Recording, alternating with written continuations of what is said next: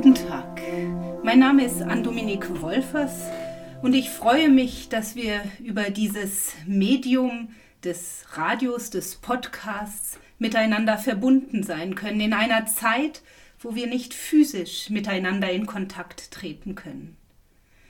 Ich weiß nicht, wie es Ihnen geht. Mir geht es nach einer Woche, wo wir keinen Kontakt direkt haben können, gar nicht so gut. Ich vermisse Sie. Ich vermisse Sie im Gottesdienst zu sehen, Ihnen die Hand reichen zu können, Ihnen auf die Schulter klopfen zu können, Sie anlächeln zu können und Ihre Augen strahlen zu sehen. Aber nun ist es nun mal so und dann lassen Sie uns doch einfach das Beste aus der Situation machen. Ich bin dankbar für unsere Mitarbeitenden in der Pfarrei, die das möglich machen können, dass wir mit diesen technischen Hilfsmitteln auch in etwas anderer Form miteinander verbunden bleiben können. Heute möchte ich Ihnen einfach ein paar Gedanken mitteilen, die ich hatte zum letzten Sonntagsevangelium. Es ist das Evangelium, wo Jesus den Blindgeborenen heilt. Es ist ein relativ langes Evangelium. Wir finden es im neunten Kapitel des Johannesevangeliums. Wären wir in einem normalen Sonntagsgottesdienst, würde ich wahrscheinlich nicht das volle Evangelium vorlesen lassen. Es wäre zu lang und dann wäre gar keine Zeit mehr da für eine Predigt. Aber jetzt in dieser außerordentlichen Zeit haben wir ja mehr als genug Zeit. Und dann ist es ja eigentlich sogar wertvoll und sinnvoll, das Wort Gottes einmal länger anzuhören, es länger zu meditieren, es länger auf sich einwirken zu lassen. Und so lassen Sie mich doch einfach einmal das ganze Evangelium in seiner ganzen Länge Ihnen vorlesen. Jesus heilt einen Blindgeborenen. Unterwegs sah Jesus einen Mann, der von Geburt an blind war. Meister, fragten die Jünger ihn, warum wurde dieser Mann blind geboren? Ist es wegen seiner eigenen Sünden oder wegen der Sünden seiner Eltern? Es lag nicht an seinen Sünden oder den Sünden seiner Eltern, antwortete Jesus. Er wurde blind geboren, damit die Kraft Gottes an ihm sichtbar werde. Wir alle müssen die Aufgaben dessen, der mich gesandt hat, rasch erfüllen. Denn nicht mehr lange und die Nacht bricht herein, in der niemand mehr etwas tun kann. Doch solange ich noch in der Welt bin, bin ich das Licht der Welt. Dann spuckte er auf die Erde, vermischte den Lehm mit seinem Speichel zu einem Brei und strich ihn dem Blinden auf die Augen. Daraufhin sagte er zu ihm Geh und wasch dich im Teich Siloa. Siloa bedeutet Gesandter. Da ging der Mann und wusch sich und kam sehend zurück.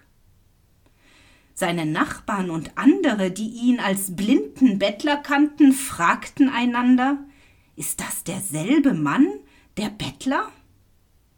Einige meinten, er sei es, andere sagten Nein, aber er sieht aus wie jener. Der Bettler aber sagte immer nur Ich bin derselbe Mann. Da fragten sie ihn Was ist geschehen? Wie wurden deine Augen geöffnet? Und er erzählte. Der Mann, den sie Jesus nennen, machte aus Lehm und Speichel einen Brei, den er mir auf die Augen strich. Und dann sagte er, geh zum Teich Siloa und wasche dich. Ich ging und wusch mich, und nun kann ich sehen. Wo ist er jetzt? fragten sie. Das weiß ich nicht, erwiderte er. Daraufhin brachten sie den Mann, der blind gewesen war, zu den Pharisäern. Nun hatte Jesus den Mann an einem Sabbat geheilt. Die Pharisäer ließen sich von dem Mann alles erzählen. Er berichtete. Er strich mir einen Brei auf die Augen, und als ich ihn abgewaschen hatte, konnte ich sehen. Einige der Pharisäer meinten, dieser Mensch Jesus kommt nicht von Gott, denn er bricht das Gesetz und arbeitet am Sabbat. Andere dagegen sagten, aber wie könnte ein gewöhnlicher Sünder solche Wunder tun? So gingen ihre Meinungen über ihn weit auseinander. Da befragten die Pharisäer den Mann, der blind gewesen war, noch einmal und wollten wissen. Dieser Mann, der dir die Augen geöffnet hat, was meinst du, wer er ist? Der Mann erwiderte, er muss ein Prophet sein. Die führenden Juden wollten nicht glauben, dass der Mann blind gewesen war. Deshalb ließen sie seine Eltern holen und fragten Ist das euer Sohn? Behauptet ihr, dass er von Geburt an blind gewesen ist? Wenn das stimmt, wie kommt es, dass er jetzt sehen kann? Seine Eltern antworteten Wir wissen, dass dies unser Sohn ist und dass er blind geboren wurde aber wir wissen nicht, warum er jetzt sehen kann oder wer ihn geheilt hat. Er ist alt genug, um für sich selbst zu sprechen. Fragt ihn doch selbst. Das sagten sie aus Angst vor den führenden Juden, weil diese angekündigt hatten, jeden aus der Synagoge auszuschließen, der Jesus als Christus bezeichnete. Deshalb sagten die Eltern, er ist alt genug, um für sich selbst zu sprechen. Fragt ihn doch selbst. Da riefen sie den Mann, der blind geboren worden war, zum zweiten Mal herein und ermahnten ihn. Gib Gott die Ehre und sage die Wahrheit, denn wir wissen, dass dieser Mann ein Sünder ist. Ich weiß nicht, ob er ein Sünder ist, erwiderte der Mann, aber eins weiß ich, ich war blind, und jetzt kann ich sehen. Aber was hat er mit dir gemacht? fragten sie. Wie hat er dich von deiner Blindheit geheilt? Das habe ich euch doch bereits erzählt, rief der Mann aus. Habt ihr denn nicht zugehört? Warum wollt ihr es noch einmal hören? Wollt ihr auch seine Jünger werden?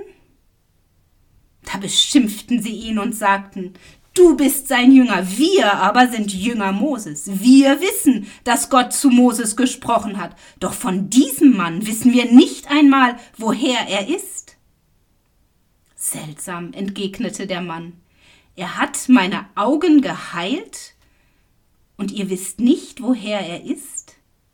Wir wissen, dass Gott Sünder nicht erhört, aber er erhört die, die ihn anbeten und seinen Willen tun. Solange die Welt besteht, hat noch niemand die Augen eines Blindgeborenen öffnen können.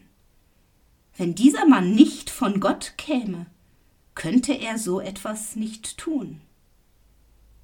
Da hielten sie ihm vor, du bist ganz in Sünden geboren und willst uns belehren? Und sie warfen ihn aus der Synagoge. Soweit das Evangelium ich finde es interessant, diese Heilungsgeschichte. Da haben wir einmal Jesus, den Heiler. Und dann haben wir das Heilmittel, den Speichel und die Erde als Gemisch. Aus diesem Gemisch aus Speichel und Erde wird eine Salbe. Theologen sprechen auch von der Augensalbe des Glaubens. Und in diesen Tagen ist mir dieser Ausdruck Augensalbe des Glaubens noch einmal näher gekommen. Ich erinnere mich an eine Wochenendfahrt mit Jugendlichen aus meiner Pfarrei. Ich war selbst jugendlich damals so um die 17, 18 Jahre, so wie unsere Firmlinge im Moment. Und wir sind jedes Jahr ein, zwei Mal in ein Haus gefahren, in ein Freizeithaus und haben da mit Jugendlichen ein Wochenende verbracht und es gab auch immer religiöse Inputs. Einmal war der religiöse Input, diese Heilungsgeschichte des Blindgeborenen nachzuspielen. Und das ist mir noch ganz gut in Erinnerung. Ich saß auf einem Stuhl, vor mir kniete jemand anderes, hatte eine kleine Schüssel, wo nicht Speichel und wo nicht Speichel und ähm, Erde gemischt war, sondern zum Glück nur Wasser und Erde. Das andere wäre etwas eklig gewesen. Und ich glaube sogar, dass dieses Wasser-Erde-Gemisch ein bisschen lauwarm war, so dass es wirklich wohltuend war. Und derjenige, der vor mir kniete, hat mir dann diese Paste, diese Salbe, dieses Gemisch ganz zärtlich auf mein Augenlid gestrichen. Ich weiß noch, wie angenehm das war und auch wie verwundbar das doch war.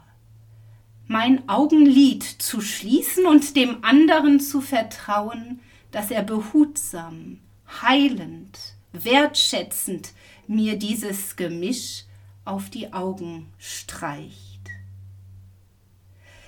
Ich frage mich nach der Geschichte, die wir eben gehört haben von der Heilung des Blindgeborenen, was sind eigentlich im Moment meine blinden Flecken, meine ganz besonders verwundbaren Momente? Für mich persönlich ist es im Moment besonders schwer und da bin ich besonders verwundbar, dass ich so wenig Zeit für mich alleine habe. Ich muss gestehen, dass ich es immer sehr genieße, wenn die Kinder morgens in der Schule sind und ich ein, zwei Stunden ganz alleine für mich im Haus habe, wo ich die Zeitung lesen kann, wo ich meinen Gedanken nachhängen kann und wo keiner etwas von mir will. Das fällt jetzt weg in dieser Situation, wo immer alle zu Hause bleiben müssen. Eine andere Wunde, die jetzt wieder ein bisschen aufklafft, die mich verwundbar macht, ist mein großes Bedürfnis nach Sicherheit. Ich bin jemand, der ungern unsicher ist, der nicht gut mit offenen Situationen umgehen kann. Und jetzt gerade ist aber eine Zeit, wo sich nicht alles klären lässt wo Sachen in der Schwebe bleiben, wo ich Unsicherheit und Ungenauigkeit und Unerwartetes einfach aushalten muss. Ja, das lässt mich ganz schön verwundbar sein. Ja, und was wären dann die Augensalben in diesen Verwundungen? Wenn ich frei heraus mir eine Augensalbe, ein Heilmittel für meine Wunden gerade jetzt in dieser außerordentlichen Zeit wünschen könnte, dann wäre das unbegrenzte Freiheit. Meine Sachen packen können, in einen Zug mich setzen können und einfach nach St. Gallen fahren in ein Café und einfach einmal rauskommen aus dem Alltag mit den Kindern und dem Mann. Einfach mal eine Tasse Kaffee trinken ohne gestört zu werden. Und auch der Wunsch nach Klarheit, dass man mir sagen könnte, so und so lange dauert es noch, bis die Routine wieder einkehrt. Dass man mir sagen könnte, das und das passiert noch und dann wird alles wieder gut. Aber das sind Salben, Heilmittel, die mir momentan keiner schenken kann. Ich muss diese Unsicherheit aushalten. Ich muss diese Wunden zulassen und auch ein bisschen offen lassen. Aber das heißt nicht, dass es gar keine Augensalben gibt. Es gibt nicht dieses Riesenwundermittel Augensalbe, das von einem Moment auf den anderen wirkt, so wie ich es mir vorstelle.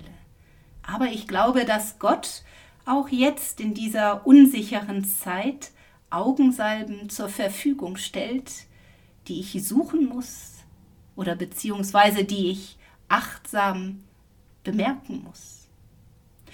Zum Beispiel heute das Mittagessen mit uns fünf, das fröhlich war, wo Witze erzählt wurden und wo wir eine gute Zeit miteinander hatten. Das war eine Augensalbe für mich.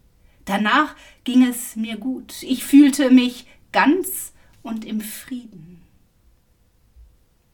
Eine andere Augensalbe für mich ist, wenn ich es schaffe, mir eine Tasse Tee zu kochen, mich hinzusetzen und in einer Zeitschrift zu lesen, die ich gern habe, wo ich vielleicht früher gar nicht so oft Zeit zu hatte. Eine andere wichtige Augensalbe ist mir geworden, morgens und wann immer ich im Esszimmer bin, eine Kerze auf dem Tisch anzuzünden und jedes Mal, wenn ich sie mit einem Streichholz anzünde, mich zu verbinden mit all den Menschen, die mir wichtig sind, die ich gerne sehen würde, die mir nahe sind. Dazu zählen auch Sie aus der Pfarrei. Ich vermisse Sie, und wenn ich diese Kerze anzünde, dann denke ich an Sie von meinem Esszimmer aus. Und diese Kerze brennt dann, meistens den ganzen Tag. Und sie brennt auch für Sie. Was mich auch immer wieder erfreut, ist, dass ich telefonieren kann und dass ich dann die Stimmen von Freunden und Verwandten hören kann. Vielleicht rufen Sie mich ja auch einmal an und dann höre ich Ihre Stimme und ich bin mir sicher, das wird auch eine Augensalbe für mich sein. Einfach Ihre Stimme hören, ihr Wohlwollen zu spüren. Also ich gebe jetzt einfach mal meine Telefonnummer durch und wenn Sie dann Lust haben, mich anzurufen, dann tun Sie es ungeniert. Ich würde mich darüber freuen, Ihre Stimme zu hören. Meine Telefonnummer ist 071 720 0753. Ja, und vielleicht sind Sie jetzt auch motiviert, nach Augensalben in Ihrem Alltag zu schauen, sie achtsam wahrzunehmen, diese kleinen Augensalben für Ihr Wohlergehen, auch jetzt in dieser Krise. Davon bin ich überzeugt, dass Gott ganz viele kleine Augensalbentuben in Ihrem Alltag versteckt hat. Nehmen Sie sie wahr, achten Sie auf diese und lassen Sie diese Ihnen wohltun. Das wünsche ich Ihnen. Und vielleicht dann bis ein anderes Mal.